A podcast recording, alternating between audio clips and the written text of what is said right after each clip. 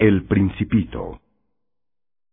Una vez, cuando tenía seis años, en un libro sobre las selvas vírgenes llamado Verdaderas Historias de la Naturaleza, vi un magnífico grabado. Era un dibujo de una boa en el acto de tragarse un animal. En el libro decía, las boas se tragan sus presas enteras, sin masticarlas.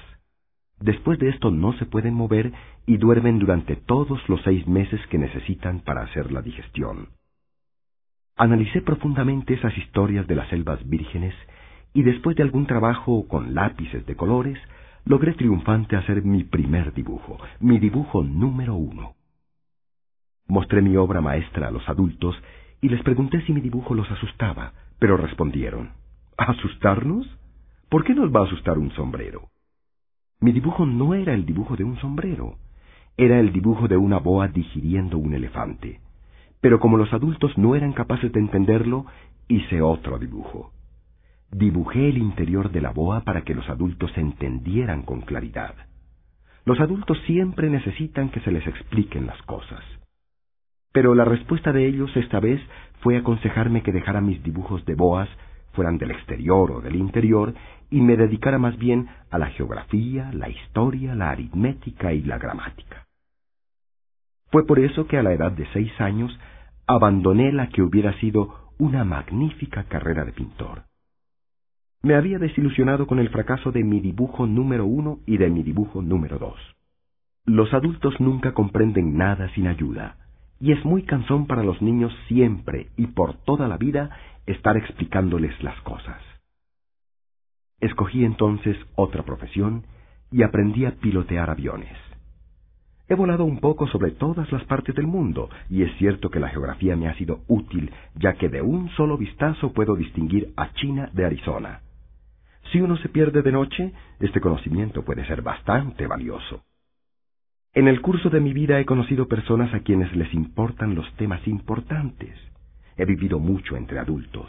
Los he visto íntimamente, de cerca. La verdad es que esto no ha mejorado mucho mi opinión de ellos.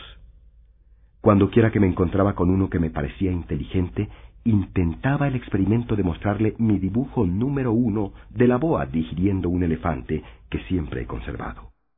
Trataba de averiguar de esta manera si se trataba de una persona de verdadero intelecto. Pero quienes quiera que fueran, él o ella, siempre me decían, esto es un sombrero. Entonces no les hablaba más de boas, o de selvas vírgenes, o de estrellas me rebajaba a su nivel. Les hablaba de bridge, de golf, de política y de corbatas, y el adulto quedaba muy satisfecho de haber conocido una persona tan lógica.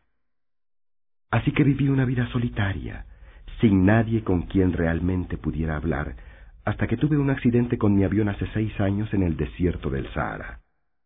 Algo se había roto en el motor, y como no tenía conmigo ni mecánico ni pasajero, me preparé para intentar la difícil reparación solo.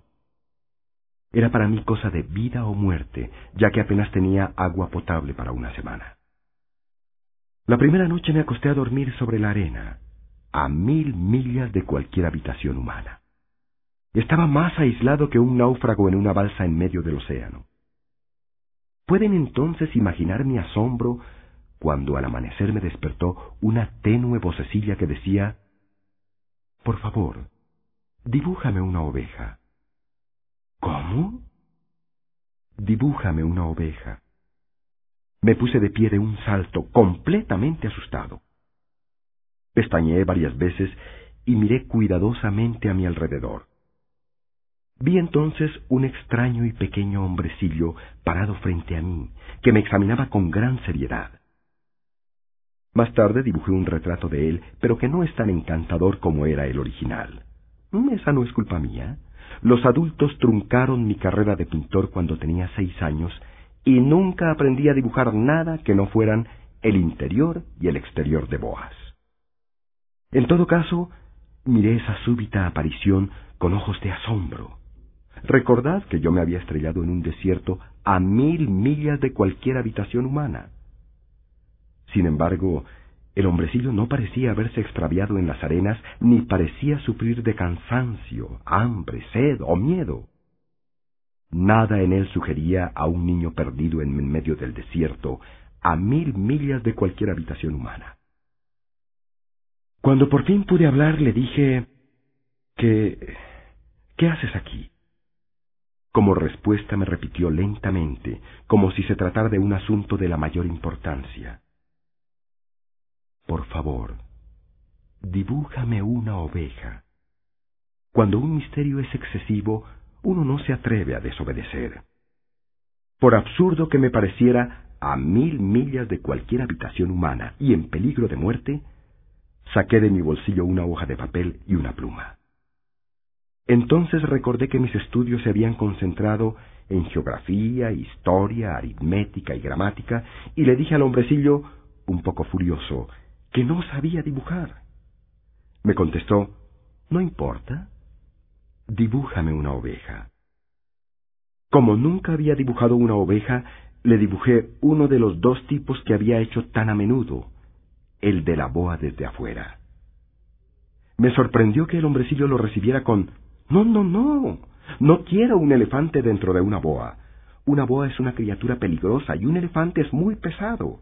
Donde yo vivo todo es muy pequeño. Lo que necesito es una oveja. Dibújame una oveja.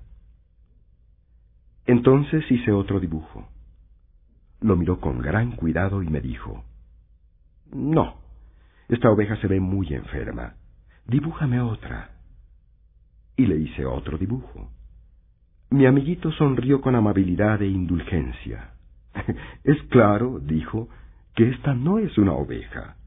Es un carnero, pues tiene cuernos. Entonces hice otro dibujo, pero también fue rechazado como los otros. Esta se ve muy vieja. Quiero una oveja joven que viva por largo tiempo. Pero mi paciencia se había acabado porque tenía afán de comenzar a arreglar mi motor, y entonces dibujé una caja y le dije, Esta es su caja. La oveja que quieres está dentro de ella. Me sorprendí cuando el rostro de mi pequeño juez se iluminó con una sonrisa. Exactamente así era como la quería. ¿Crees que esta oveja necesite de mucho pasto para comer? Donde yo vivo todo es tan pequeño. Le dije, habrá suficiente pasto. Es una oveja muy pequeña. Se inclinó sobre el dibujo. Ni tanto. Mira, se ha dormido. Y así fue como conocí al principito. Me tomó mucho tiempo saber de dónde venía. El principito que me hacía tantas preguntas nunca parecía oír las que yo le hacía. Solo por palabras pronunciadas al azar fue que, poco a poco, se me reveló todo. Por ejemplo, la primera vez que vio mi avión me preguntó, ¿qué es ese cachivache? No es un cachivache, vuela, es un avión, es mi avión. Me sentía orgulloso de hacerle saber que yo podía volar. Exclamó entonces, ¿qué? ¿Entonces caíste del cielo? Sí, contesté modestamente. Eso es muy chistoso y el principito soltó una magnífica cascada de risas que me irritó mucho. A mí me gusta que mis desgracias sean tomadas en serio. Entonces agregó, Así que tú también vienes del cielo. ¿Cuál es tu planeta? En ese momento vi un rayo de luz en el impenetrable misterio de su presencia y le pregunté en forma brusca, ¿Tú vienes entonces de otro planeta? No me contestó. Sacudió con suavidad su cabeza sin quitar los ojos de mi avión y murmuró. La verdad es que en ese cachivache no puedes haber venido de muy lejos. Y se hundió en un ensueño que duró un largo tiempo. Entonces, sacando mi oveja de su bolsillo, se dedicó a la contemplación de su tesoro. Pueden imaginarse cómo se despertó mi curiosidad por esa sugerencia sobre otros planetas. Entonces hice un gran esfuerzo para averiguar más. Hombrecillo, ¿de dónde vienes? ¿Dónde queda ese donde yo vivo de que hablas? ¿Dónde vas a llevar mi oveja? Después de reflexionar en silencio, contestó. Lo bueno de la caja que me diste es que de noche puede dormir en ella.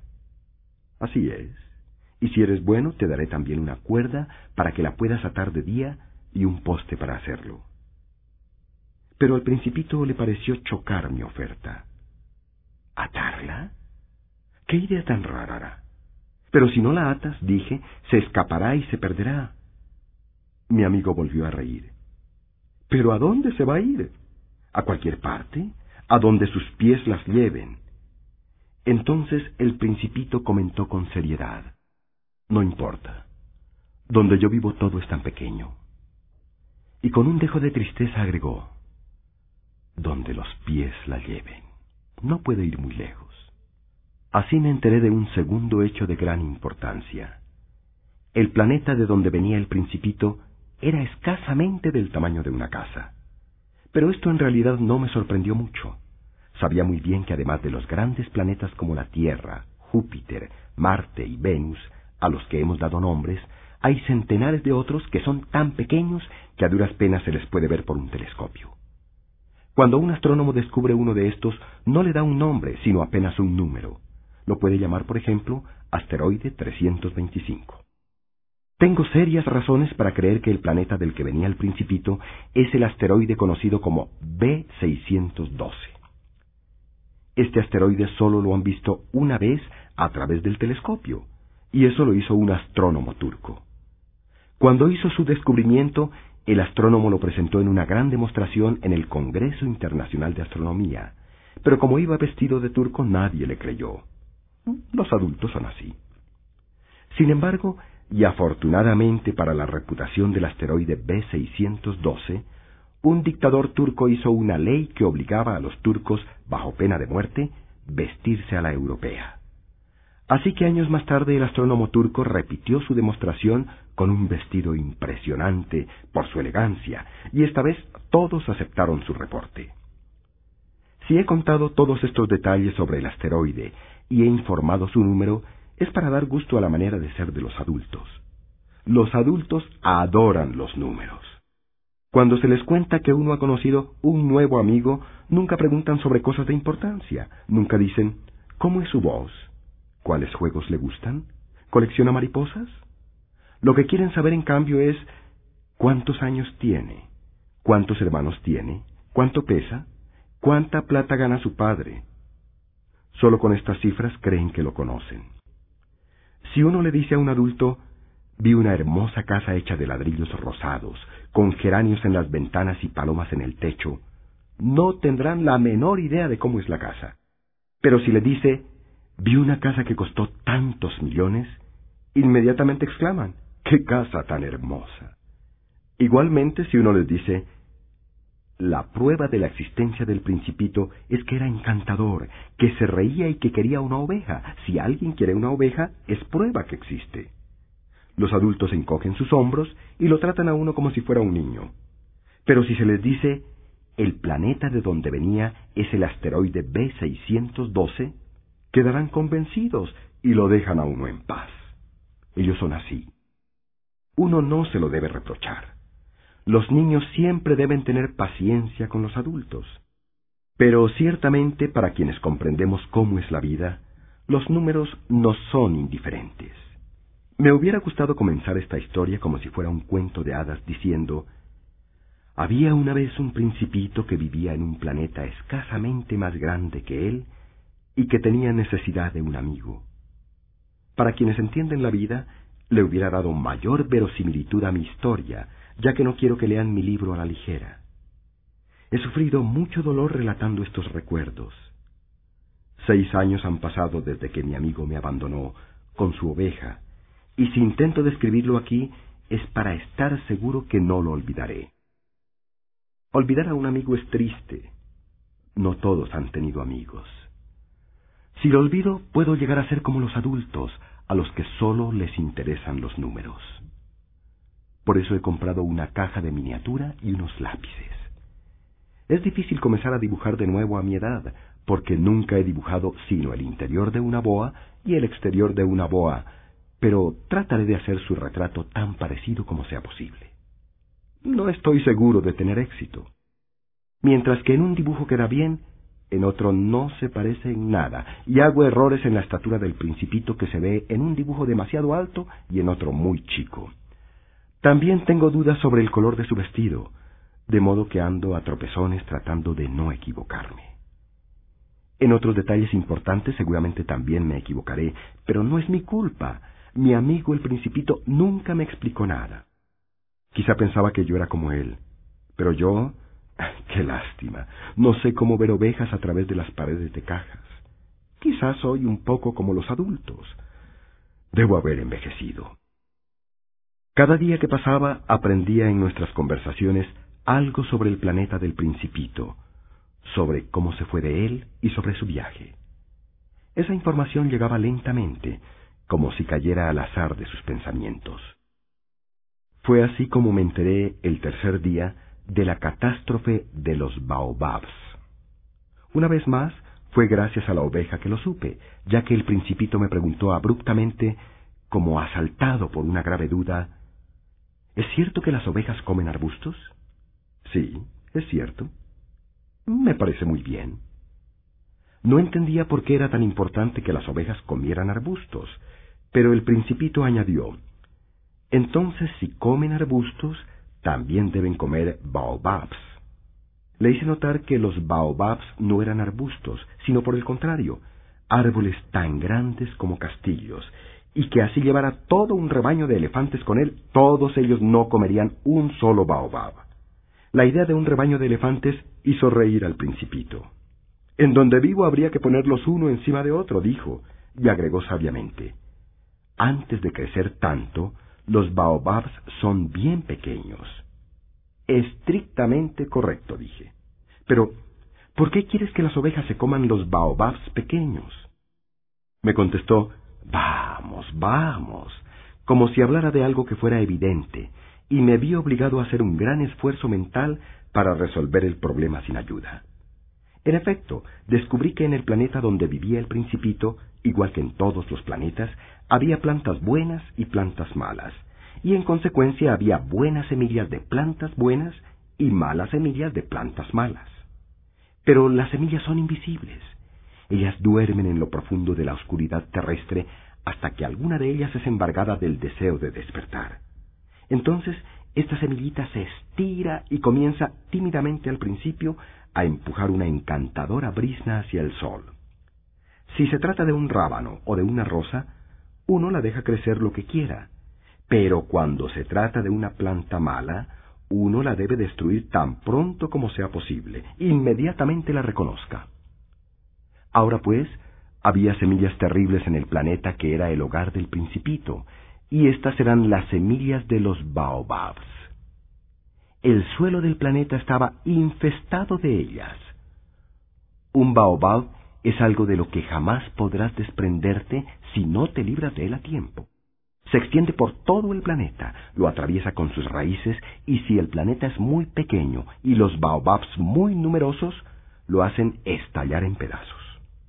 Es cuestión de disciplina, me dijo el principito después. Cuando uno ha terminado su higiene matinal, debe seguir con la higiene de su planeta, con todo cuidado.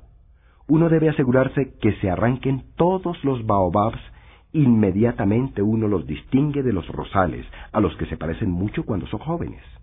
Es un trabajo aburrido, agregó el principito, pero muy fácil. Y un día me dijo, debes hacer una advertencia para que los niños de donde tú vienes puedan saber exactamente cómo es eso. Si algún día viajan, les puede ser muy útil. Algunas veces no hay problema si se aplaza un trabajo, pero en el caso de los baobabs, eso puede ser catastrófico. Conocí un planeta habitado por un perezoso que descubrió tres pequeños arbustos. Sigo las indicaciones del principito y advierto del planeta del perezoso donde tres pequeños arbustos se convirtieron en peligrosos baobabs. No me gusta que me crean moralista, pero el peligro de los baobabs es tan poco conocido y son tan considerables los riesgos de quien se pierde en un asteroide que tengo que hacer esta advertencia. Niños, digo con todo énfasis, cuidado con los baobabs. Mis amigos y yo mismo hemos ignorado este peligro por mucho tiempo, sin saberlo, y por eso insisto en advertir el gran peligro que son los baobabs. Oh, principito, poco a poco he llegado a entender los secretos de tu triste y pequeña vida. Por mucho tiempo Tu único entretenimiento fue el tranquilo placer de mirar las puestas de sol. Me enteré de esto en la mañana del cuarto día, cuando me dijiste, Amo las puestas de sol. Ven, vamos a mirar una puesta de sol ahora. Pero debemos esperar, dije. ¿Esperar? ¿A qué? A la puesta de sol. Debemos esperar a que sea ahora. Al principio pareciste sorprendido y entonces reíste para ti mismo. Me dijiste, estoy siempre pensando que estoy en casa. Eso es. Todos saben que cuando es mediodía en Estados Unidos, el sol se está poniendo en Francia. Si pudieras volar a Francia en un minuto, podrías pasar de inmediato del mediodía a la puesta de sol. Infortunadamente, Francia está muy lejos para eso. Pero en tu pequeño planeta, mi principito, solo necesitas mover tu silla unos pocos pasos y puedes ver el fin del día y la puesta del sol cuando lo desees. Un día me dijiste, vi al sol ponerse cuarenta y cuatro veces, y al rato agregaste, ¿sabes? Cuando uno está triste adora las puestas de sol. ¿Estabas verdaderamente triste, pregunté, el día de las cuarenta y cuatro puestas de sol? Pero el principito no respondió. El quinto día, otra vez y como siempre, gracias a la oveja, me fue revelado el secreto de la vida del principito. Bruscamente, y sin que nada llevara a eso, y como si la pregunta hubiera nacido de una larga y silenciosa meditación del problema, me demandó, si una oveja come arbustos, ¿también come flores? Una oveja comerá todo lo que encuentre a su paso, contesté. ¿Aún flores con espinas? Sí, hasta flores con espinas. Entonces, ¿para qué sirven las espinas? No lo sabía.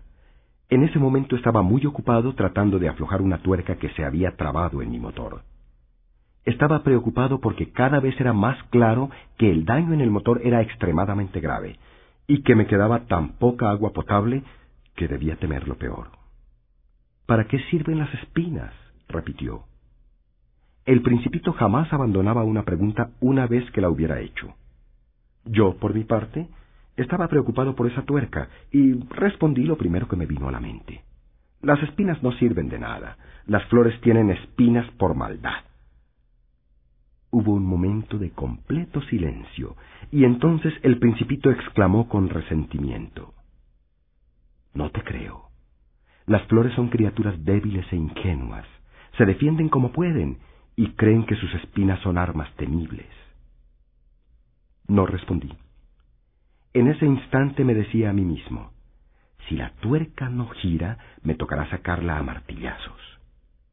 Nuevamente el principito disturbó mis pensamientos. ¿Y tú realmente crees que las flores... No, no, no, grité, no creo en nada. Te contesté lo primero que se me ocurrió. ¿No puedes ver que estoy ocupado con cosas importantes? Me miró asombrado. Cosas importantes. Me vio con el martillo en la mano, los dedos ennegrecidos con grasa, inclinado sobre un cachivache que le parecía feísimo. Hablas igual que los adultos. Lo cual me avergonzó, pero continuó sin piedad. Lo confundes todo, lo mezclas todo. Estaba bien bravo. Agitó a la brisa sus bucles dorados. Conozco un planeta donde hay un señor de cara rojiza. Nunca ha olido una flor, Nunca ha mirado una estrella, nunca ha amado a nadie, no ha hecho nada en su vida sino sumar números. Todo el día se la pasa diciendo igual que tú, estoy ocupado con cosas importantes, y se infla de orgullo. Ese no es un hombre, es un champiñón. ¿Un qué? Un champiñón. El principito estaba lívido de cólera. Las flores han tenido espinas por millones de años y por millones de años las ovejas se las han estado comiendo igual. ¿No es importante tratar de entender por qué las flores pasan por tanto trabajo para crecer espinas que nunca les sirven de nada? ¿No es importante la guerra entre ovejas y flores? ¿No es esto más importante que la suma de un señor gordo y de cara rojiza? Si yo conozco yo mismo una flor única en el mundo que no crece sino en mi planeta, pero que una ovejita puede destruir de un mordisco una mañana sin siquiera darse cuenta de lo que hace. ¿Crees que eso no es importante? Su cara pasó de blanca a roja y continuó. Si alguien ama una flor de la que no hay sino un ejemplar en todos los millones y millones de estrellas, uno se puede sentir feliz cuando mira y sabe que su flor está allí. Pero si la oveja se come la flor, es como si en un momento todas las estrellas se apagaran. ¿Crees que eso no es importante? No pudo decir más. Sus palabras se ahogaron en sus sollozos. La noche había caído. Dejé caer mis herramientas de la mano. En ese momento, ¿qué importaban mi martillo, mi tuerca, la sed o la muerte? En una estrella, en un planeta, en mi planeta, la Tierra, había un principito para consolar. Lo tomé en mis brazos, lo acuné y le dije, La flor que amas no corre peligro. Dibujaré un bozal para tu oveja y una cerca para poner alrededor de tu flor. No sabía qué más decirle. Me sentí torpe y despistado. No sabía cómo llegar a él, cómo alcanzarlo para que fuéramos cogidos de la mano una vez más. Es un sitio tan misterioso el país de las lágrimas. Pronto aprendí a conocer mejor esa flor. En el planeta del principito las flores siempre habían sido muy simples. Solo tenían un anillo de pétalos, no ocupaban mucho lugar y a nadie molestaban. Por la mañana aparecían en la hierba y por la noche desaparecían pacíficamente. Pero un día, de una semilla que vino quién sabe de dónde, una nueva flor había aparecido, y el principito vigiló cuidadosamente esa brisna que no se parecía a ninguna otra de las brisnas de su planeta. ¿Quién sabe? Podría ser una nueva especie de baobab. Pero la brisna pronto dejó de crecer y comenzó a alistarse para producir una flor. El principito, que estaba presente cuando apareció un inmenso capullo, sintió inmediatamente que de éste debería aparecer algo milagroso, pero la flor no estaba aún satisfecha de sus preparativos de belleza en su cámara verde. Escogió con cuidado sus colores, se vistió con lentitud y ajustó sus pétalos uno a uno. No quería salir al mundo toda ajada, como las amapolas del campo sólo aparecería en todo el resplandor de su belleza, porque era una criatura coqueta y sus misteriosos adornos duraron por días. Y una mañana al amanecer, súbitamente se mostró y después de todo ese trabajo de preparación, bostezó y dijo, Apenas he despertado, espero me perdonen. Mis pétalos aún están desarreglados. Pero el principito no pudo ocultar su admiración ¡Qué hermosa eres! dijo. ¿Verdad que sí? respondió con dulzura la flor. Notarás que nací al tiempo con el sol. El principito notó fácilmente que la flor no era muy modesta, pero cómo era de conmovedora y de emocionante. Creo que es hora de desayunar, agregó la flor. Si tuvieras la bondad de pensar en mis necesidades. Y el principito, completamente confundido, fue a buscar una regadera de agua fresca y cuidó la flor. Ella comenzó muy pronto a atormentarlo con su vanidad, la cual, a decir verdad, era muy difícil de manejar. Un día, por ejemplo, cuando hablaba de sus cuatro espinas, dijo al principito, Que vengan los tigres con sus garras. No hay tigres en mi planeta, dijo el principito, y de todas maneras los tigres no comen hierbas. No soy una hierba, dijo la flor con dulzura, y no le temo a los tigres, pero me horrorizan las corrientes de aire. ¿No habrá algún biombo para protegerme? Horror a las corrientes de aire. Eso es de mal agüero para un planeta, observó el principito, y pensó para sí mismo, esta flor es una criatura bien complicada. De noche quiero que me pongas bajo un globo de cristal. Es muy frío este sitio. De donde yo vengo pero en este punto se interrumpió. Había llegado en forma de semilla y no había forma que supiera de otros mundos. Embarazada por haber estado a punto de dejarse coger en una mentira tan ingenua, carraspeó dos o tres veces para hacer quedar mal al principito. ¿Y el biombo? Lo iba a buscar cuando me comenzaste a hablar. Entonces la flor carraspeó un poco más para que siguiera sintiendo remordimiento, Así el principito, a pesar de toda la buena voluntad que era parte de su amor, pronto comenzó a dudar de ella. Había tomado en serio palabras que no tenían importancia y eso lo hacía muy infeliz. No debía haberla escuchado, me confesó un día.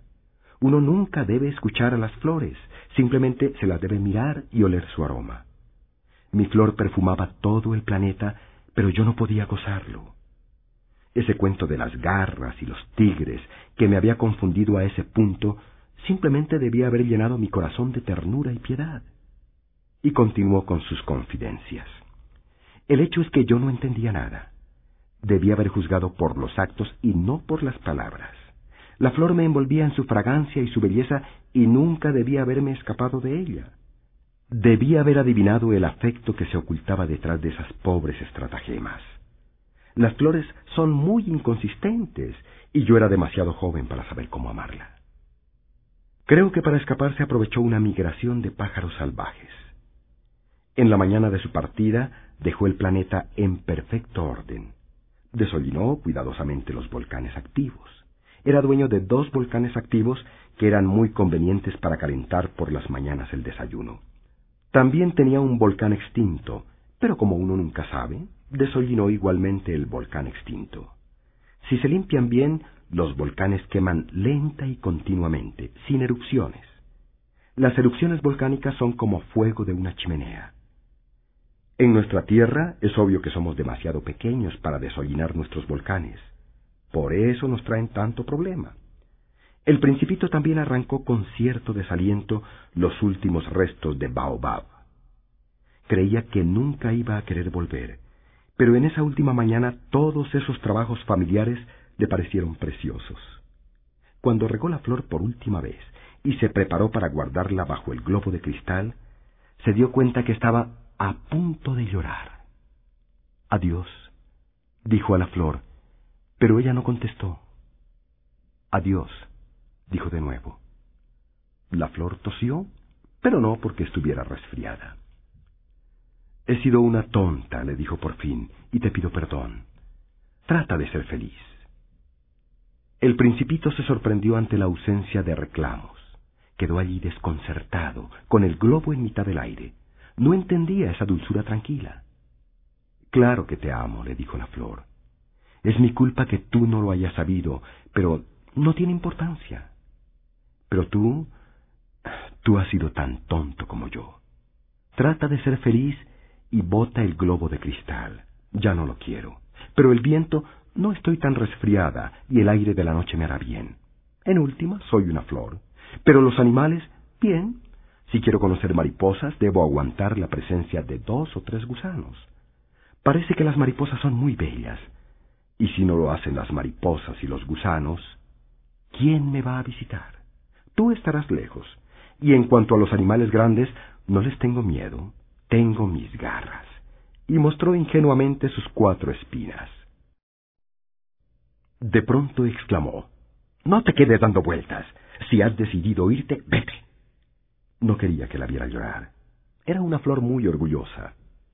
El principito se encontró en la vecindad de los asteroides 325, 326, 327, 328, 329 y 330, y fue a visitarlos para educarse. El primero de ellos estaba habitado por un rey, vestido en púrpura real y armiño, estaba sentado en un trono que era a la vez simple y majestuoso. Ah, he aquí un súbdito, exclamó el rey cuando vio venir al principito. Y el principito se preguntó ¿Cómo me puede reconocer si nunca me ha visto? No sabía que el mundo es algo muy simple para los reyes. Para ellos todos los hombres son súbditos. Acércate para que te pueda ver mejor, dijo el rey, que se sentía profundamente orgulloso de ser por fin rey de alguien. El principito buscó, miró por todas partes para encontrar un lugar para sentarse, pero el planeta entero estaba atestado y obstruido por la magnífica capa de armiño del rey, así que se quedó de pie y como estaba cansado, bostezó. Va contra el protocolo bostezar en presencia de un rey, le dijo el monarca. Te prohíbo que lo hagas. No puedo dejar de hacerlo, respondió confuso el principito. Vengo de un largo viaje y no he dormido. Entonces, dijo el rey, te ordeno bostezar. No he visto bostezar a nadie desde hace años. Bostezos son una curiosidad para mí. Vamos, bosteza otra vez. Es una orden. Eso me asusta. No puedo, dijo el principito avergonzado. «Mm respondió el rey. Entonces te ordeno bostezar un rato y no bostezar el otro. Farfulló un poco y pareció irritado. El rey exigía esencialmente que su autoridad fuera respetada. No toleraba la desobediencia, era un monarca absoluto. Pero como era un hombre bueno, daba órdenes razonables. Si ordeno, decía como ejemplo, si ordeno a un general que se transforme en ave marina y el general no obedece, no será culpa del general, será culpa mía. ¿Puedo sentarme? inquirió tímidamente el principito. Te ordeno sentarte, le respondió el rey, y recogió majestuosamente su manto de armiño. El principito se preguntaba, si el planeta era minúsculo, ¿sobre qué podía reinar el rey? Sire, le dijo, os pido permiso de hacer una pregunta. Te ordeno hacer una pregunta, se apresuró a decir el rey. Sire, ¿sobre qué reináis? Sobre todo, respondió el rey, con magnífica simplicidad. Sobre todo. El rey con un gesto señaló su planeta, los otros planetas y las estrellas. ¿Sobre todo eso? dijo el principito. Sobre todo eso, respondió el rey. Pues no solamente era un monarca absoluto, sino también un monarca universal. ¿Y las estrellas os obedecen? Ciertamente, le dijo el rey, obedecen al instante. No tolero la insubordinación. Un poder tal maravilló al principito. Si él lo hubiera detentado, habría podido asistir no a cuarenta y cuatro, sino a setenta y dos, o aún a cien, o aún a doscientas puestas de sol en el mismo día sin tener que mover la silla. Y como se sentía un poco triste por el recuerdo del pequeño planeta que había abandonado, se atrevió a solicitar una gracia al rey. Quisiera ver una puesta de sol. Dadme el gusto. Ordena al sol que se ponga. Si ordeno a un general que vuele de flor en flor como una mariposa, o que escriba una tragedia, o que se transforme en ave marina, y si el general no ejecuta la orden recibida, ¿quién, él o yo, estaría en falta? ¿El general o yo? Tú, dijo firmemente el principito. Exacto. Hay que exigir a cada uno lo que cada uno puede hacer, siguió el rey. La autoridad reposa en primer término en la razón. Si ordenas a tu pueblo que vaya a arrojarse al mar, hará una revolución. Tengo derecho a exigir obediencia porque mis órdenes son razonables. ¿Y mi puesta de sol? le recordó el principito, que jamás olvidaba una pregunta una vez que la había hecho. Tendrás tu puesta de sol. Lo ordenaré, pero esperaré, de acuerdo con mi ciencia de gobernante, a que las condiciones sean favorables. ¿Cuándo será eso? averiguó el principito. respondió el rey que consultó antes un grueso calendario. Será a las... a las... Será esta noche a las siete y cuarenta, y verás cómo soy obedecido. El principito bostezó lamentaba la pérdida de su puesta de sol y además se aburría un poco. No tengo nada más que hacer aquí, dijo el rey. Me voy. No partas, respondió el rey que estaba muy orgulloso de tener un súbdito. No partas y te hago ministro. ¿Ministro de qué? Ministro de... de justicia. Pero no hay nadie a quien juzgar. No sabemos, le dijo el rey. Todavía no he visitado mi reino. Soy muy viejo, no hay lugar para una carroza y me cansa caminar. No, pero yo ya he visto, dijo el principito, que se asomó para echar otra mirada hacia el lado opuesto del planeta. No hay nadie allí. Tampoco. Te juzgarás a ti mismo, le respondió el rey. Es lo más difícil. Es mucho más difícil juzgarse a sí mismo que juzgar a los demás. Si logras juzgarte bien a ti mismo, eres un verdadero sabio. Sí, dijo el principito, pero puedo juzgarme a mí mismo en cualquier parte. No tengo necesidad de vivir en este planeta. Mm dijo el rey. Creo que en algún lugar del planeta hay una vieja rata. La oigo por la noche. Podrás juzgar a la vieja rata. La condenarás a muerte de tiempo en tiempo, así su vida dependerá de tu justicia. Pero la indultarás cada vez para economizar. Es la única que tenemos. A mí no me gusta condenar a muerte, respondió el principito. Creo que me voy. No, dijo el rey. Pero el principito, habiendo concluido sus preparativos, no quiso afligir al viejo monarca. Si vuestra Majestad desea ser obedecido puntualmente, podría darme una orden razonable. Podría ordenarme, por ejemplo, que parta antes de un minuto. Me parece que las condiciones son favorables. Como el rey no respondiera nada, el principito vaciló un momento y luego con un suspiro emprendió la partida. Te nombro embajador, se apresuró entonces a gritar el rey. Tenía un magnífico aire de autoridad. Los adultos son bien extraños, se dijo a sí mismo el principito durante el viaje. El segundo planeta estaba habitado por un vanidoso. ¡Ah! ¡He aquí la visita de un admirador! exclamó desde lejos el vanidoso, no bien vio al principito. Pues para los vanidosos todos los hombres son admiradores. Buenos días, dijo el principito. ¿Qué sombrero tan raro tienes? Es para saludar, le respondió el vanidoso. Es para saludar cuando me aclaman. Desgraciadamente, nunca pasa nadie por aquí. ¿Ah, sí? dijo el principito sin comprender de qué hablaba. Golpea tus manos una contra otra, aconsejó el vanidoso. El principito golpeó sus manos una contra otra. El vanidoso saludó modestamente, levantando el sombrero. Esto es más entretenido que la visita al rey, se dijo para sí el principito, y volvió a golpear sus manos una contra otra. El vanidoso volvió a saludar levantando el sombrero. Después de cinco minutos de este ejercicio, el principito se cansó de la monotonía del juego. ¿Y qué hay que hacer para que el sombrero caiga? preguntó. Pero el vanidoso no le oyó. Los vanidosos no oyen sino las alabanzas. ¿Me admiras mucho verdaderamente? preguntó al principito. ¿Qué significa admirar? Admirar significa reconocer que soy el hombre más hermoso, mejor vestido, más rico y más inteligente del planeta. Pero si eres la única persona en el planeta, hazme el favor Admírame igual. Te admiro, dijo el principito encogiéndose de hombros. Pero, ¿por qué puede interesarte que te admire? Y el principito se fue.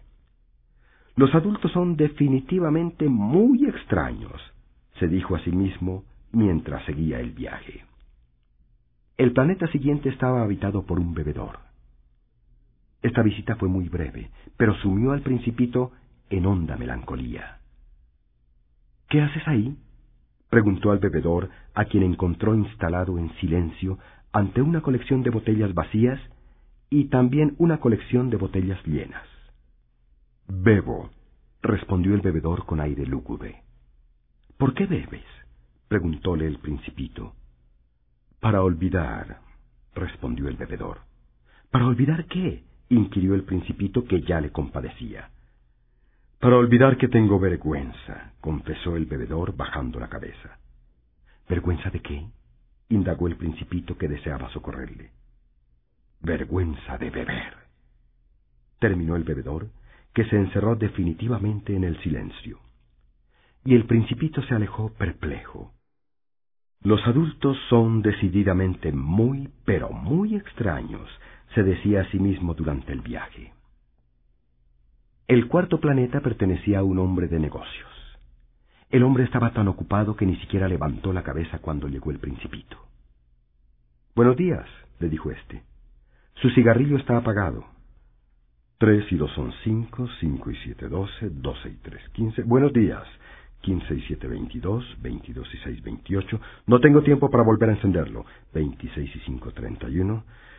Ah, da un total, pues, de 501 millones 622 mil 731. 501 millones... ¿De qué? ¿Ah? Ah, ¿aún estás ahí?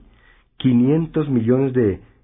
Mm, ya no sé, tengo tanto trabajo, me dedico a lo importante, no me divierto con tonterías. Dos y cinco, siete, quinientos un millones de qué, repitió el principito, que nunca en su vida había renunciado a una pregunta una vez que la había hecho. El hombre de negocios levantó la cabeza. En los cincuenta y cuatro años que habito este planeta solo he sido molestado tres veces.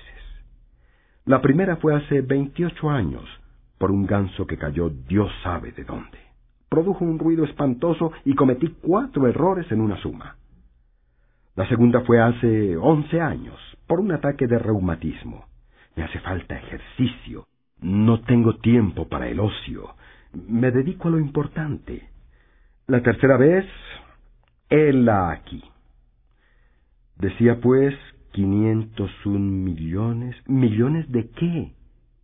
El hombre de negocios comprendió que no había esperanza de paz hasta que contestara. Millones de esas cositas que se ven a veces en el cielo. ¿Moscas? No, cositas que brillan. ¿Abejas? No, cositas doradas que hacen desvariar a los holgazanes. Pero yo me dedico a lo importante, no tengo tiempo para desvariar. Ah, quieres decir estrellas. Eso es, estrellas.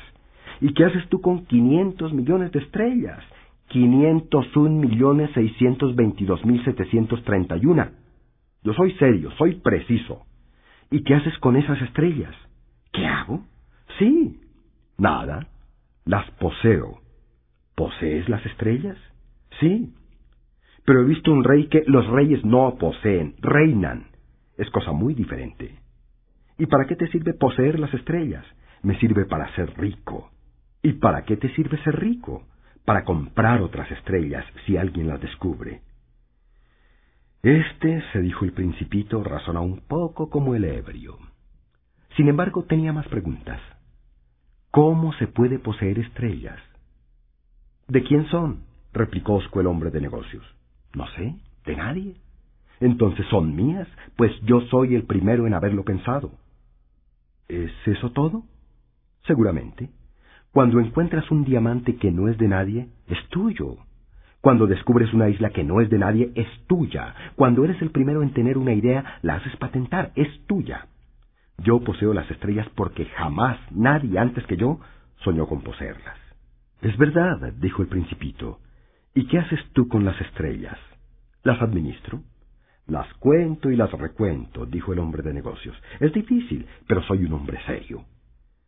El principito no estaba satisfecho. Yo, si poseo un pañuelo de seda, puedo ponerlo alrededor de mi cuello y llevármelo. Yo, si poseo una flor, puedo cortarla y llevármela. Pero tú no puedes cortar las estrellas del cielo. No, pero puedo depositarlas en el banco. ¿Qué quiere decir? Quiere decir que escribo en un papelito la cantidad de mis estrellas y después cierro el papelito bajo llave en un cajón. ¿Es todo? ¿Es suficiente? Mm, es divertido, pensó el principito. Es bastante poético. Pero no es muy importante. El principito tenía sobre las cosas importantes ideas muy diferentes de las ideas de los adultos. Yo, dijo, Poseo una flor que riego todos los días. Poseo tres volcanes que desolino todas las semanas, pues desolino también el que está extinguido. No se sabe nunca. Es útil para mis volcanes y es útil para mi flor que yo los posea. Pero tú no eres útil a las estrellas. El hombre de negocios abrió la boca, pero no encontró nada para decir, y el principito se fue. Decididamente los adultos son enteramente extraordinarios, se dijo simplemente a sí mismo durante el viaje. El quinto planeta era muy extraño, era el más pequeño de todos. Había apenas lugar para alojar un farol y a un farolero. El principito no lograba explicarse para qué podían servir en algún lugar del cielo, en un planeta sin casa ni población, un farol y un farolero. Sin embargo, se dijo a sí mismo, Tal vez este hombre es absurdo. Sin embargo, es menos absurdo que el rey, que el vanidoso, que el hombre de negocios y que el bebedor. Por lo menos su trabajo tiene sentido. Cuando enciende el farol es como si hicieran hacer una estrella más o una flor. Cuando apaga el farol, manda a dormir a la flor o a la estrella. Es una ocupación linda. Y como es linda, es útil. Cuando llegó al planeta saludó respetuosamente al farolero. Buenos días. ¿Por qué acabas de apagar el farol? Son las órdenes, respondió el farolero. Buenos días. ¿Cuáles órdenes? Apagar el farol. Buenas noches. Y volvió a encenderlo. Pero, ¿por qué acabas de encenderlo? Son las órdenes, respondió el farolero. No comprendo, dijo el principito. No hay nada que comprender, dijo el farolero. Órdenes son órdenes. Buenos días. Y apagó el farol. Luego se enjugó la frente con un pañuelo a cuadros rojos. Tengo un oficio terrible. Antes era razonable. Apagaba por la mañana y encendía por la noche. Tenía el resto del día para descansar y el resto de la noche para dormir. ¿Y después de esa época las órdenes cambiaron? Las órdenes no han cambiado, dijo el farolero. Ahí está el drama. Cada año el planeta gira más rápido y las órdenes no han cambiado. Entonces, dijo el principito, entonces, ahora que da una vuelta por minuto, no tengo un segundo de descanso. Enciendo y apago una vez por minuto. ¡Qué raro! En tu planeta los días duran un minuto. No es raro en absoluto, dijo el farolero. Desde que comenzamos a hablar, ha pasado un mes. ¿Un mes? Sí, un mes. Treinta minutos, treinta días. Buenas noches. Y volvió a encender el farol. El principito lo miró y le gustó el farolero que era tan fiel a las órdenes. Recordó las puestas de sol que él mismo había perseguido en otro tiempo moviendo su silla. Quiso ayudar a su amigo. ¿Sabes? Conozco un medio para que descanses cuando quieras. Siempre quiero descansar, dijo el farolero. Pues se puede ser a la vez fiel y perezoso. El principito prosiguió. Tu planeta es tan pequeño que puedes recorrerlo en tres pasos. No tienes más que caminar bastante lentamente para quedar siempre al sol. Cuando quieras descansar, caminarás, y el día durará tanto tiempo como quieras. Con eso no adelanto gran cosa, dijo el farolero. Lo que me gusta en la vida es dormir. Entonces no tienes suerte, dijo el principito. No tengo suerte, dijo el farolero. Buenos días. Y apagó el farol. Este, se dijo el principito mientras proseguía su viaje, sería despreciado por todos los otros, por el rey, por el vanidoso, por el bebedor, por el hombre de negocios. Sin embargo, es el único que no me parece ridículo, quizá porque se ocupa de una cosa ajena a sí mismo. Suspiró nostálgico y se dijo, Este es el único de quien pude haberme hecho amigo. Pero su planeta es verdaderamente demasiado pequeño. No cabemos dos. El principito no osaba confesarse que añoraba este bendito planeta, sobre todo por las mil cuatrocientas cuarenta puestas de sol cada día. El sexto planeta era un planeta diez veces más grande. Estaba habitado por un anciano que escribía enormes libros. Vamos, He aquí un explorador, exclamó cuando vio al principito. El principito se sentó sobre la mesa y resopló un poco. Había viajado tanto. ¿De dónde vienes? díjole el anciano. ¿Qué es este grueso libro? preguntó el principito. ¿Qué haces aquí? Soy geógrafo, dijo el anciano. ¿Qué es un geógrafo? Es un sabio que sabe dónde se encuentran los mares, los ríos, las ciudades, las montañas y los desiertos. Mm, es muy interesante, dijo el principito. Por fin un, verdadero oficio. Y echó una mirada a su alrededor, sobre el planeta del geógrafo. Todavía no había visto un planeta tan majestuoso. Es muy bello vuestro planeta. ¿Tiene océanos? No puedo saberlo, dijo el geógrafo. Ah. El principito estaba decepcionado. ¿Y montañas? No puedo saberlo, dijo el geógrafo. ¿Y ciudades y ríos y desiertos? Tampoco puedo saberlo, dijo el geógrafo. Pero eres geógrafo.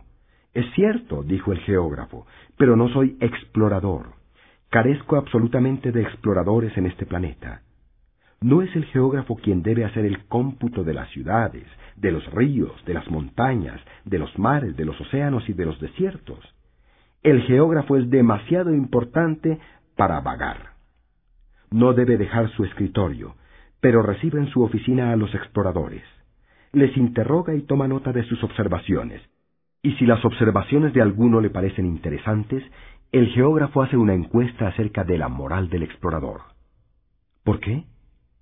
Porque un explorador que mienta produciría desastres en los libros de geografía, igual que un explorador que bebiera demasiado.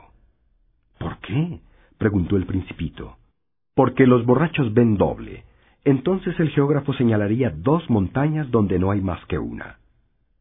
Conozco a alguien, dijo el principito, que sería un mal explorador. ¿Es posible? Por tanto, cuando la moral del explorador parece aceptable, se hace una encuesta acerca de su descubrimiento. ¿Se va a ver? No, sería demasiado complicado, pero se exige al explorador que presente pruebas.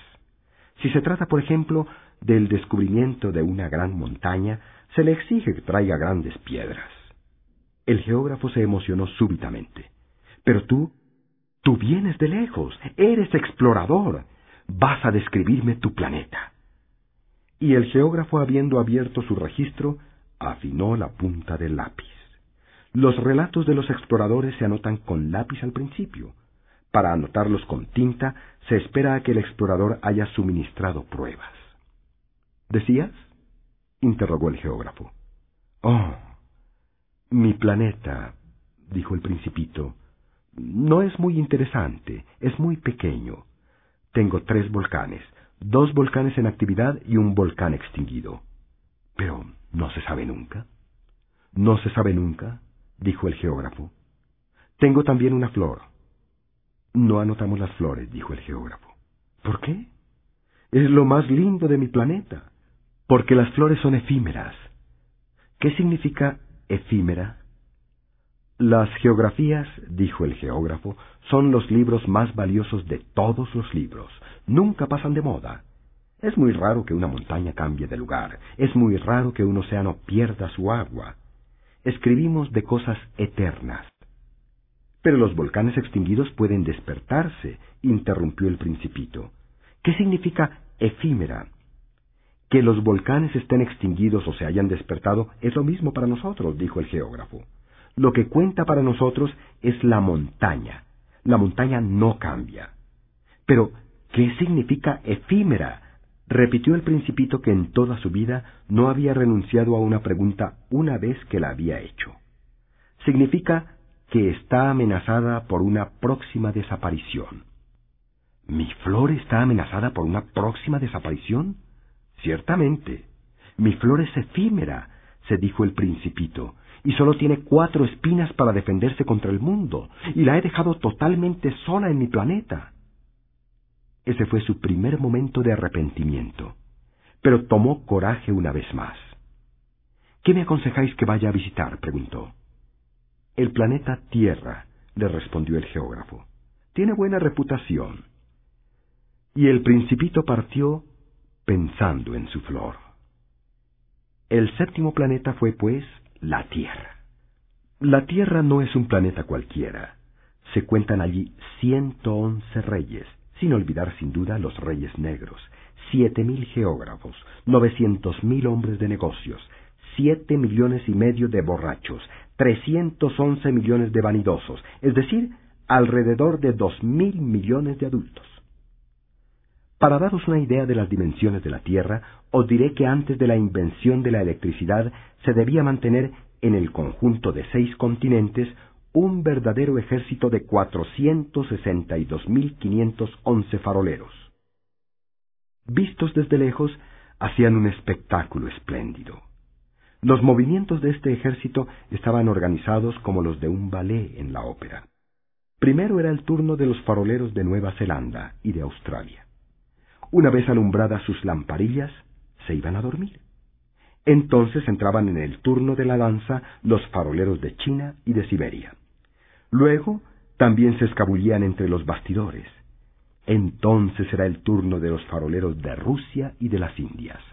Luego los de África y Europa. Luego los de América del Sur.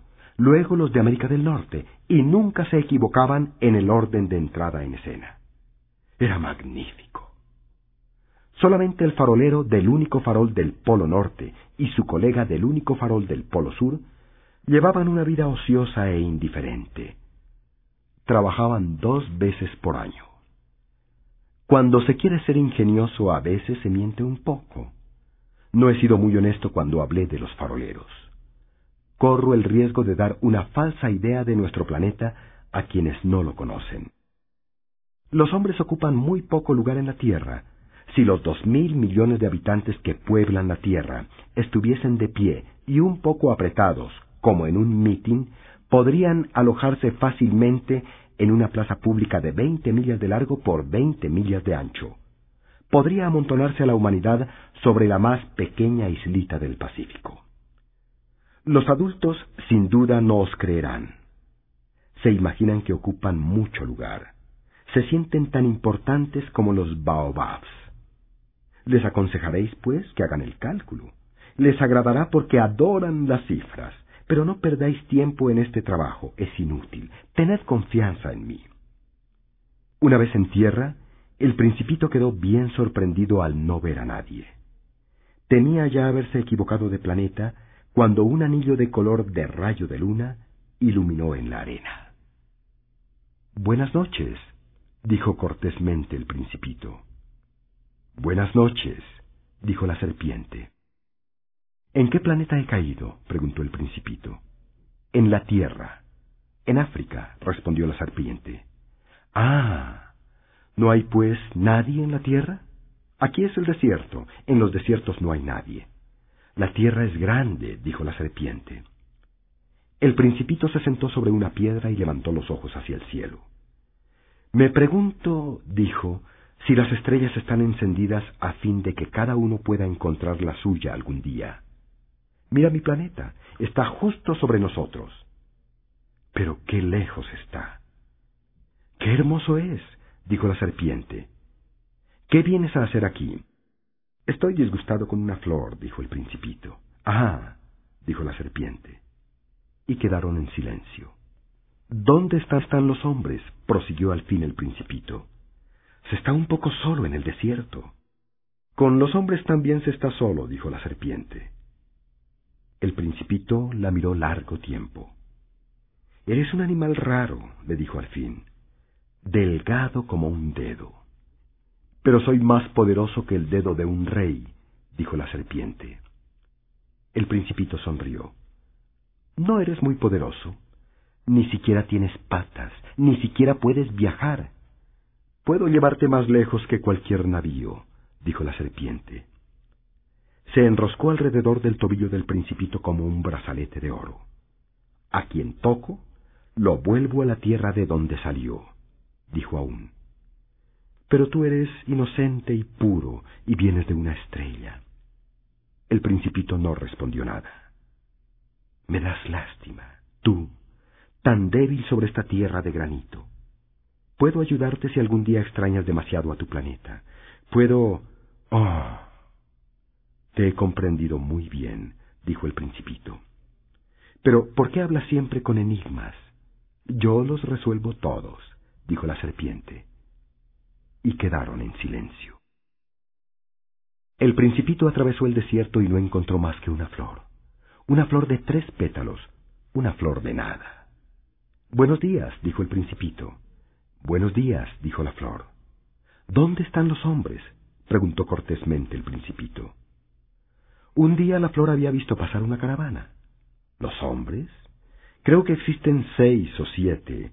Los vi hace años, pero no se sabe nunca dónde encontrarlos. El viento los lleva, no tienen raíces. Eso hace su vida muy difícil. Adiós, dijo el principito. Adiós dijo la flor. Después de esto el principito subió a una alta montaña. Las únicas montañas que había conocido eran los tres volcanes que le llegaban a la rodilla. Usaba el volcán apagado como taburete. Desde una montaña tan alta como esta, se dijo, veré de un golpe todo el planeta y a todos los hombres. Pero solo vio rocas bien afiladas como agujas. Buenos días, dijo cortésmente. Buenos días, buenos días, buenos días, respondió el eco. ¿Quién eres? dijo el principito. ¿Quién eres? ¿Quién eres? Respondió el eco. Sed amigos míos, estoy solo, dijo el principito. Estoy solo, estoy solo, estoy solo, respondió el eco. ¿Qué planeta tan raro? pensó entonces. Es seco, puntiagudo y prohibitivo. Y los hombres no tienen imaginación. Repiten lo que uno les dice. En mi planeta tenía una flor. Era siempre la primera en hablar. Pero sucedió que el principito, habiendo caminado largo tiempo a través de arena, de rocas y de nieve, llegó al fin a un camino. Y todos los caminos llevan a las moradas de los hombres. Buenos días, dijo. Estaba en un jardín florido de rosas. Buenos días, dijeron las rosas. El principito las miró. Todas se parecían a su flor. ¿Quiénes sois? les preguntó estupefacto. Somos rosas, dijeron las rosas. Se sintió muy desdichado. Su flor le había dicho que era la única de su especie en el universo. Y aquí había cinco mil, todas semejantes, en un solo jardín. Se sentiría bien molesta si viera esto, se dijo tosería enormemente y aparentaría agonizar para escapar al ridículo. Y yo tendría que aparentar cuidarla, pues si no, para humillarme a mí también, se dejaría verdaderamente morir. Luego continuó. Me creía rico con una flor única en el mundo, y no poseo sino una rosa ordinaria. La rosa y mis tres volcanes que me llegan a la rodilla, uno de los cuales quizá está apagado para siempre. Realmente no soy un gran príncipe. Y, tendido sobre la hierba, lloró. Entonces, cuando apareció el zorro, Buenos días, dijo el zorro. Buenos días, respondió cortésmente el principito que se dio vuelta, pero no vio nada. Estoy acá, dijo la voz, bajo el manzano. ¿Quién eres? dijo el principito. Eres muy lindo. Soy un zorro, dijo el zorro. Ven a jugar conmigo, le propuso el principito. Estoy tan triste. No puedo jugar contigo, dijo el zorro. No estoy domesticado. Ah, perdón, dijo el principito. Pero después de reflexionar agregó, ¿qué significa domesticar? No eres de aquí, dijo el zorro. ¿Qué buscas? Busco a los hombres, dijo el principito. ¿Qué significa domesticar? Los hombres, dijo el zorro, tienen fusiles y cazan. Es muy molesto. También crían gallinas. Esos son sus únicos intereses. ¿Buscas gallinas? No, dijo el principito, busco amigos. ¿Qué significa domesticar? Es una cosa demasiado olvidada, dijo el zorro. Significa crear lazos. ¿Crear lazos? Sí, dijo el zorro. Para mí no eres ahora sino un muchachito semejante a otros cien mil muchachitos. No te necesito, y tú tampoco me necesitas. No soy para ti más que un zorro semejante a cien mil zorros. Pero si me domesticas, tendremos necesidad el uno del otro. Serás para mí único en el mundo. Seré para ti único en el mundo. Empiezo a comprender, dijo el principito. Hay una flor... Eh, creo que me ha domesticado. Es posible, dijo el zorro. En la tierra se ven toda clase de cosas. Oh, no, no es en la tierra, dijo el principito. El zorro pareció muy intrigado y curioso. ¿En otro planeta? Sí. ¿Hay cazadores en ese planeta? No. Es interesante eso. ¿Y gallinas? No. No hay nada perfecto. suspiró el zorro. Pero el zorro volvió a su idea. Mi vida es monótona. Caso gallinas, los hombres me casan. Todas las gallinas se parecen y todos los hombres se parecen. Me aburro, pues, un poco. Pero si me domesticas, mi vida se llenará de sol. Conoceré un ruido de pasos que será diferente de todos los otros. Los otros pasos me hacen esconder bajo la tierra. El tuyo me llamará fuera de la madriguera como una música. Y además, mira, ¿ves allá los campos de trigo? Yo no como pan. Para mí el trigo es inútil. Los campos de trigo no me recuerdan nada. Es bien triste. Pero tú tienes cabellos color de oro. Cuando me haya domesticado, será maravilloso. El trigo dorado será un recuerdo de ti. Y amaré el ruido del viento en el trigo. El zorro calló y miró largo, tiempo al principito. Por favor, domestícame, dijo. Bien lo quisiera, respondió el principito, pero no tengo mucho tiempo. Tengo que encontrar amigos y entender muchas cosas. Solo se entienden las cosas que se domestican, dijo el zorro. Los hombres ya no tienen tiempo de entender nada. Compran cosas hechas en los almacenes, pero como no existen almacenes de amigos, los hombres ya no tienen amigos. Si quieres un amigo, domestícame. ¿Qué hay que hacer para domesticarte? dijo el principito. Hay que ser muy paciente, respondió el zorro. Te sentarás al principio un poco lejos de mí, así, en la hierba. Te miraré de reojo y no dirás nada. Las palabras son fuente de malentendidos, pero cada día podrás sentarte un poco más cerca. Al día siguiente volvió el principito. Y hubiese sido mejor venir a la misma hora, dijo el zorro.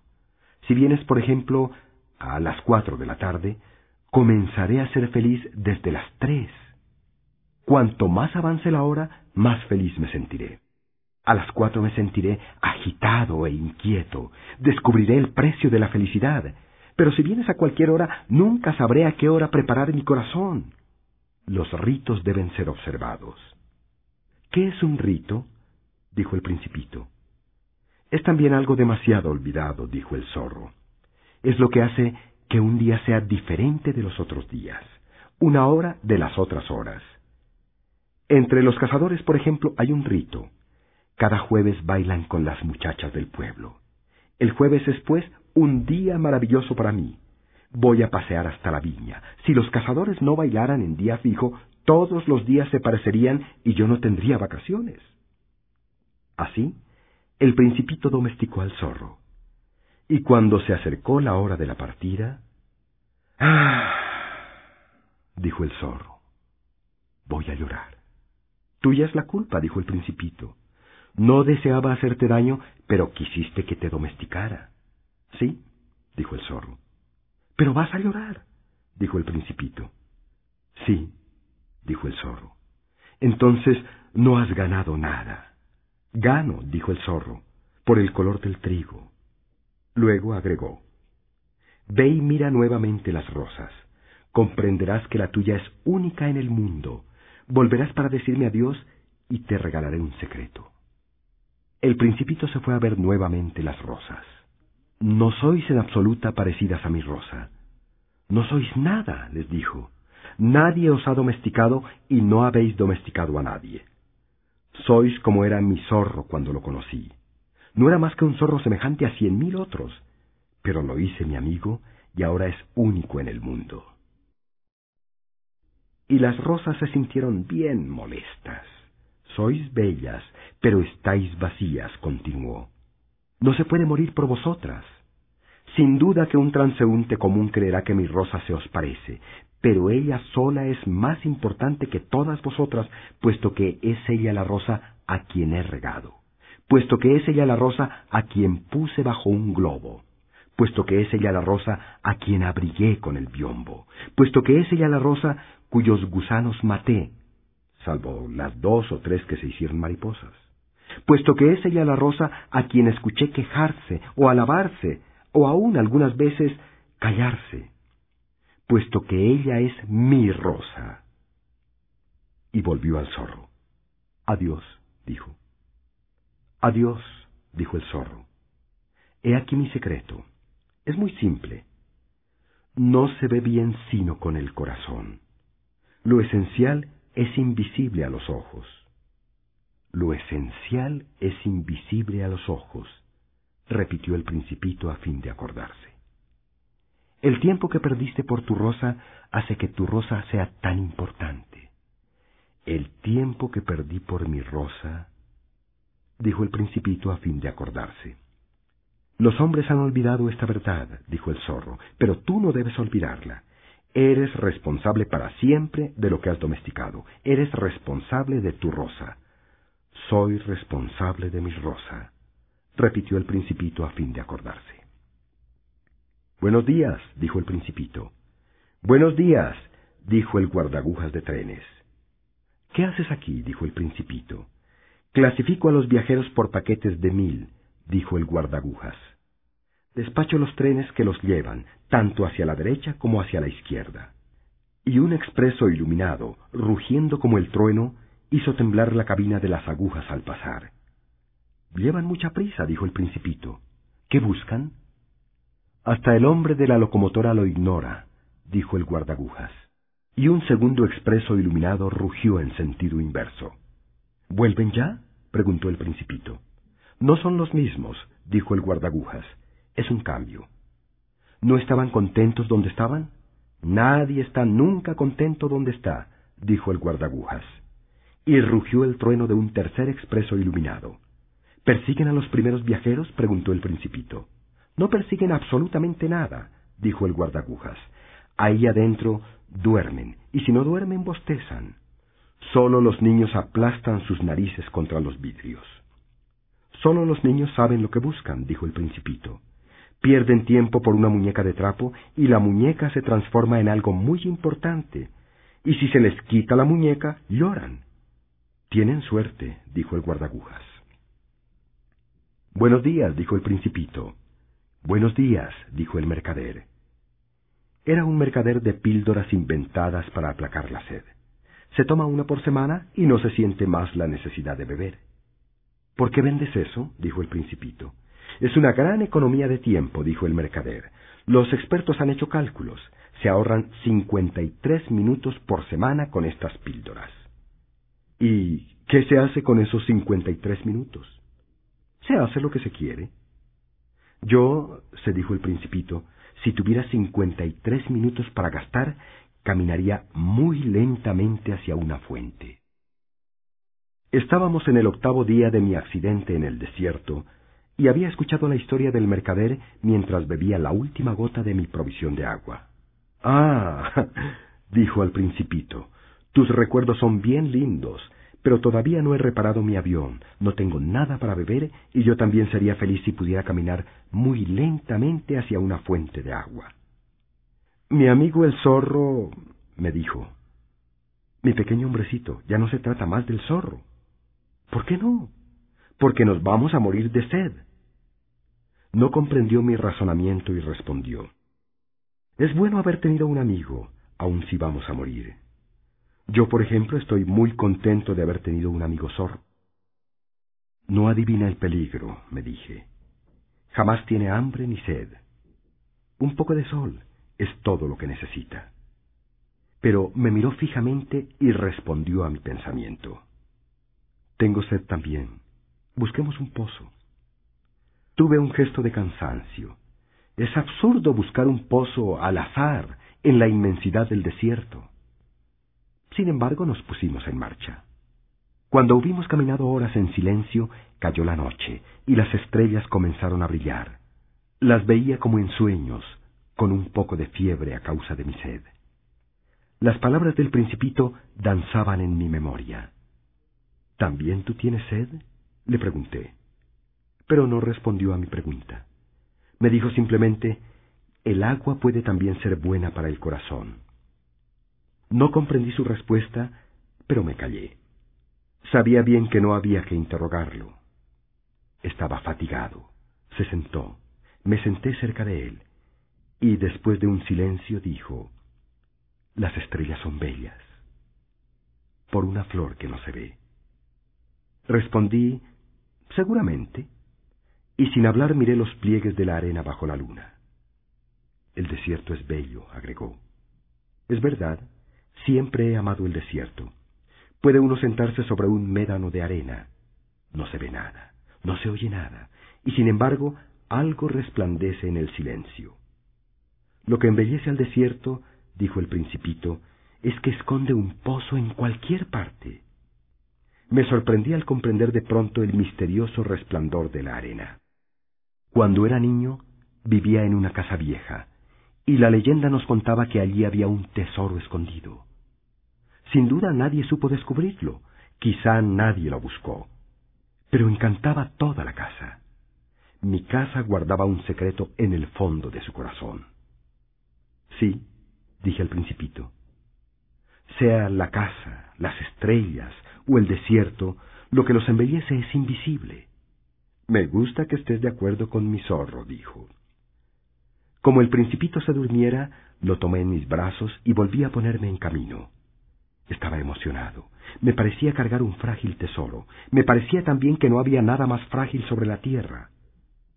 A la luz de la luna miré su frente pálida, sus ojos cerrados, sus mechones de cabellos que temblaban al viento, y me dije, lo que veo aquí es sólo una corteza. Lo más importante es invisible. Como sus labios entreabiertos esbozaran una media sonrisa, me dije también, lo que me emociona tanto en este principito dormido es su fidelidad por una flor, es la imagen de una rosa que resplandece en él como la llama de una lámpara, aun cuando duerme. Y lo sentí más frágil todavía. Es necesario proteger las lámparas. Un golpe de viento puede apagarlas. Caminando así, descubrí el pozo al nacer el día. Los hombres, dijo el principito, se encierran en los trenes expresos, pero no saben lo que buscan. Entonces se agitan y dan vueltas y vueltas. Y agregó, no vale la pena. El pozo al cual habíamos llegado no se parecía a los pozos del Sahara. Los pozos del Sahara son simples agujeros cavados en la arena. Este se parecía a un pozo de aldea. Pero ahí no había ninguna aldea, y yo creía estar soñando. Es extraño, dije al principito.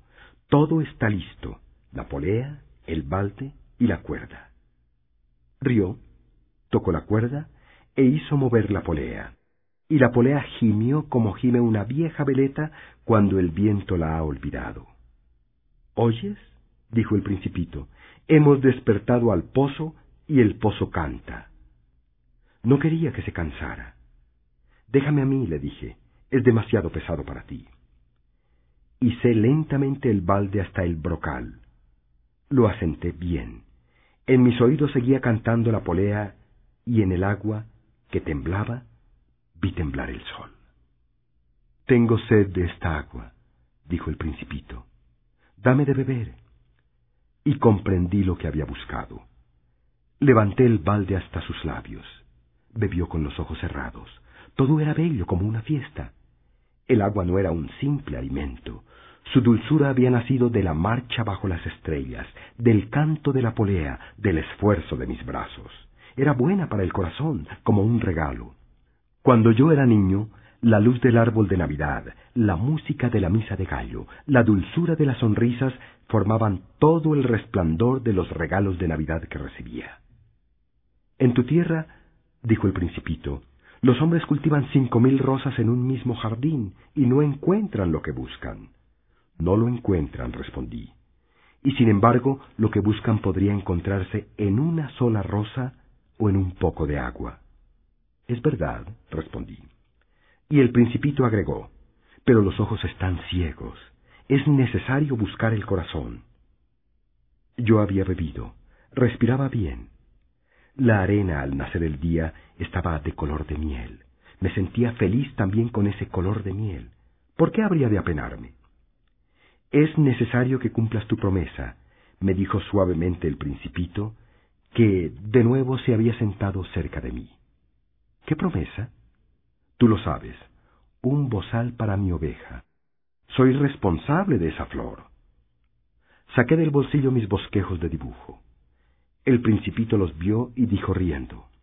Tus baobabs se parecen un poco a repollos.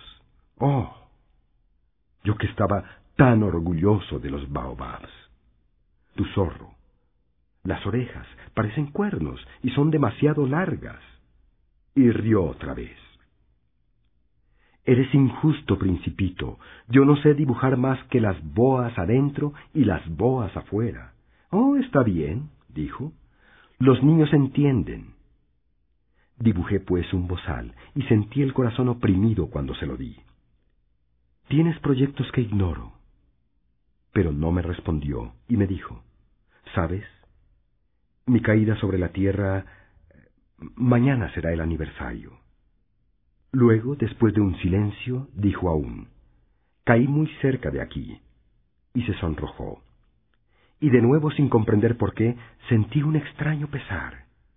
Sin embargo, se me ocurrió preguntar, entonces, ¿no te paseabas por casualidad la mañana que te conocí hace ocho días, así, solo, a mil millas de todas las regiones habitadas? ¿Volvías hacia el punto de tu caída? El principito enrojeció otra vez, y agregué vacilando, tal vez por el aniversario. El principito enrojeció de nuevo. Jamás respondía a las preguntas, pero cuando uno se enrojece significa sí, ¿no es cierto? Ah, le dije. Temo, pero me respondió, debes trabajar ahora, debes volver a tu máquina. Te espero aquí. Vuelve mañana por la tarde. Pero yo me estaba muy tranquilo, me acordaba del zorro. Si uno se deja domesticar, corre el riesgo de llorar un poco. Al lado del pozo había una ruina de un viejo muro de piedra.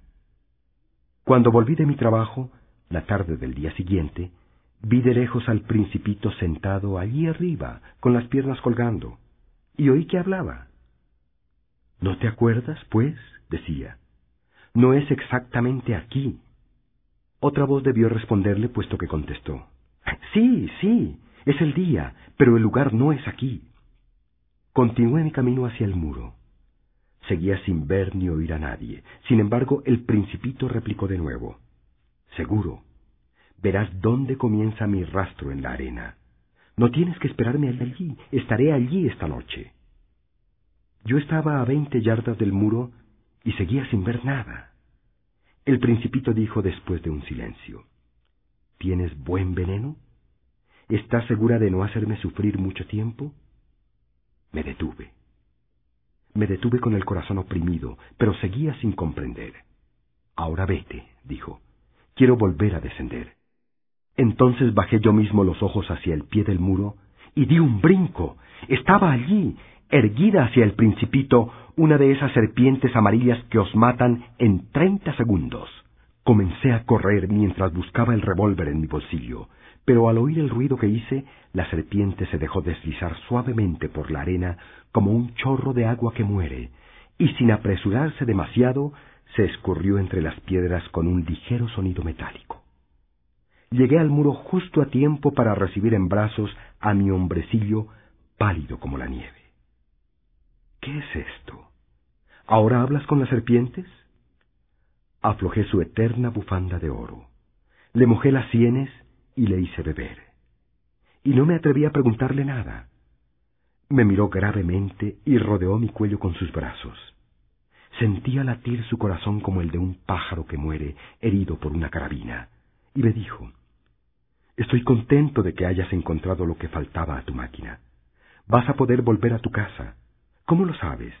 Precisamente venía a anunciarle que contra toda esperanza había tenido éxito en mi trabajo. No respondió nada a mi pregunta, pero agregó, Yo también hoy vuelvo a mi casa. Luego, triste, es mucho más lejos, es mucho más difícil. Sentí que estaba ocurriendo algo extraordinario, lo estreché en mis brazos como a un niño, y sin embargo me pareció que se caía verticalmente hacia un abismo sin que pudiera hacer nada por detenerlo. Tenía la mirada seria, perdida muy lejos. Tengo tu cordero, y tengo la caja para el cordero, y tengo el bozal. Sonrió con tristeza. Esperé largo rato. Sentía que volvía a revivir poco a poco. Has tenido miedo, hombrecito. Había tenido miedo, sin duda, pero rió suavemente. Tendré mucho más miedo esta noche.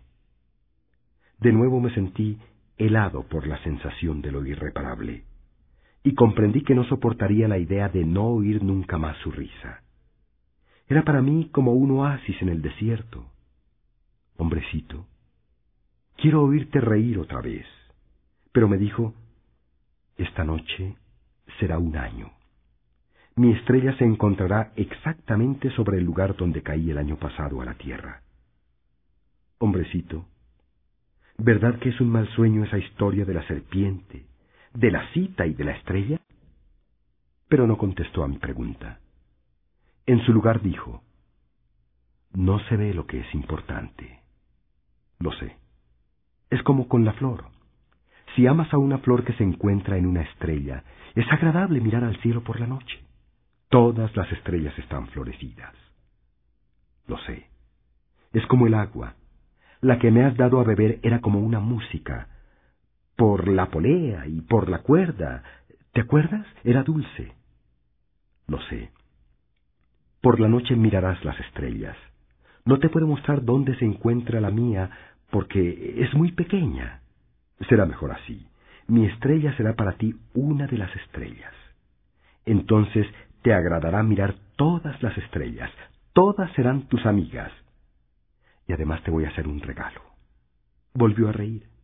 Ah, principito, principito, me gusta oír tu risa. Ese será mi regalo será como cuando tomamos agua. ¿Qué tratas de decir? Las gentes tienen estrellas que no son las mismas para todos. Para unos, los que viajan, las estrellas son guías. Para otros, no son más que lucecitas en el cielo. Para otros que son sabios, son problemas. Para mi hombre de negocios, eran riqueza, pero todas esas estrellas no hablan. Tú, tú solo tendrás estrellas como nadie las ha tenido. ¿Qué quieres decir? Cuando mires al cielo por la noche, como yo habitaré en una de ellas, como yo reiré en una de ellas, será para ti como si rieran todas las estrellas. Tú, solo tú tendrás estrellas que saben reír. Y volvió a reír. Y cuando te hayas consolado, siempre se encuentra consuelo, estarás contento de haberme conocido Serás siempre mi amigo, tendrás deseos de reír conmigo, y abrirás a veces tu ventana así, por placer, y tus amigos se asombrarán al verte reír mirando el cielo. Entonces les dirás, sí, las estrellas siempre me hacen reír, y ellos te creerán loco. Te habré hecho una muy mala jugada. Y volvió a reír. Será como si te hubiera dado, en lugar de estrellas, un montón de campanitas que saben reír. Y volvió a reír. Súbitamente se puso serio. Esta noche, ¿sabes? No vengas. No me separaré de ti. Parecerá que sufro, parecerá un poco que me muero. Es así. No vengas a verlo, no vale la pena. No me separaré de ti. Pero estaba preocupado.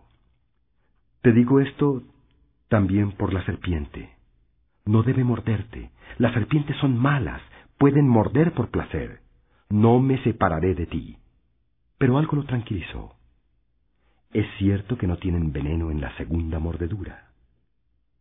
Esa noche no lo vi irse. Se fue sin ruido. Cuando logré alcanzarlo, caminaba decidido, con paso rápido, y me dijo solamente, Ah, estás ahí. Y me tomó de la mano, pero siguió preocupado. Has hecho mal en venir, vas a sufrir. Parecerá que me he muerto y no será verdad. No dije nada. ¿Comprendes? Es demasiado lejos. No puedo llevar mi cuerpo allí. Es demasiado pesado. No dije nada. Pero será como una vieja concha abandonada. No son tristes las viejas conchas. No dije nada. Se descorazonó un poco, pero hizo aún un esfuerzo más. ¿Sabes? Será agradable. yo también miraré las estrellas. Todas las estrellas serán pozos con una polea enmohecida. Todas las estrellas me darán de beber. No dije nada. Será tan divertido. Tendrás quinientos millones de campanitas y tendré quinientos millones de fuentes. Y también cayó, porque estaba llorando. Es aquí. Déjame ir solo. Y se sentó porque tenía miedo. Entonces dijo, ¿sabes? Mi flor, soy responsable de ella, y es tan débil, y es tan ingenua. Tiene cuatro espinas insignificantes para protegerse contra el mundo. Me senté porque ya no podía tenerme de pie. El principito dijo, Bien, eso es todo. Vaciló aún un momento, luego se levantó. Dio un paso. Yo no podía moverme. No hubo nada más que un relámpago amarillo cerca de su tobillo. Quedó inmóvil un instante. No gritó. Cayó suavemente como cae un árbol, por la arena.